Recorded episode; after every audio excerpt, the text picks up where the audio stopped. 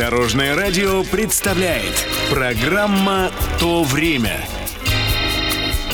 Здравствуйте! С вами Алексей Володин и «То время» на Дорожном радио. Гордость советской оптики и мечта любителя хороших снимков. В этой программе расскажу о фотоаппаратах «Зенит». Как все начиналось? Серийный выпуск фотоаппаратов «Зенит» начат в 1952 году в Подмосковье на Красногорском механическом заводе. Поначалу сделано 39 тысяч штук, что в масштабах Советского Союза немного. Качество съемки зеркальной камерой так понравилось Комитету госбезопасности, что «Зенит» стали применять в спецоперациях и награждать аппаратом особо отличившихся сотрудников. Следующий выпуск камер «Зенит-С» и «Зенит-М» в 1955 и 1962 годах разошелся тиражом более миллиона. В 1965 разработана модель «Зенит-Е», которая помимо Красногорского завода выпускается на белорусском оптико-механическом объединении.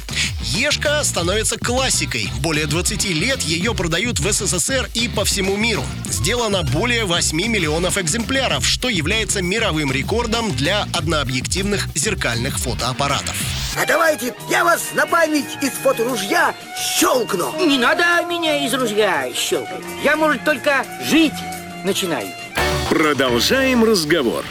Самый массовый в СССР простенький аппарат «Смена 8М» стоит 15 рублей. Цена на камеру «Зенит Е» в 80-е годы начинается от 77. Более продвинутый «Зенит-19» стоит уже от 245 рублей, то есть месячную зарплату, скажем, директора школы. К цене аппарата нужно добавить стоимость пленки, вспышки, химикатов, фотобумаги и прочего. К тому же съемка «Зенитом» требует специальных знаний, ведь в нем минимум автоматики. Его приобретают продвинутые любители либо профессионалы, например, газетчики или работники фотосалонов. Иностранная фототехника в Советском Союзе в магазинах не продается, так что «Зенит» конкурирует только с отечественными камерами. Зато среди них он король.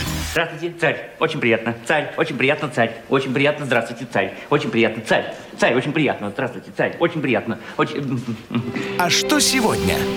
«Зенит» вошел в историю как самый массовый зеркальный аппарат 20 века. Под этой торговой маркой выпущено около 40 различных моделей. Однако под конец столетия позиции утрачены. В 1995-м закрылось производство в Беларуси, а с 2005-го прекращен выпуск камер и в Красногорске.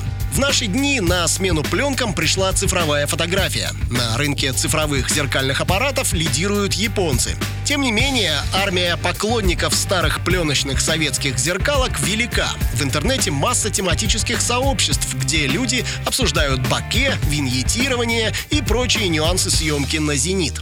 Ну и давайте не забывать, что миллионы карточек в старых фотоальбомах наших родителей, бабушек и дедушек сняты именно на этот аппарат. Это была программа «То время» с рассказом о фотоаппаратах «Зенит». Читайте или слушайте выпуски на нашем сайте или в мобильном приложении Дорожного радио. Всего доброго! Вместе в пути! Программа «То время» на Дорожном радио. Слушайте по субботам в 11.00 и по воскресеньям в 19.00.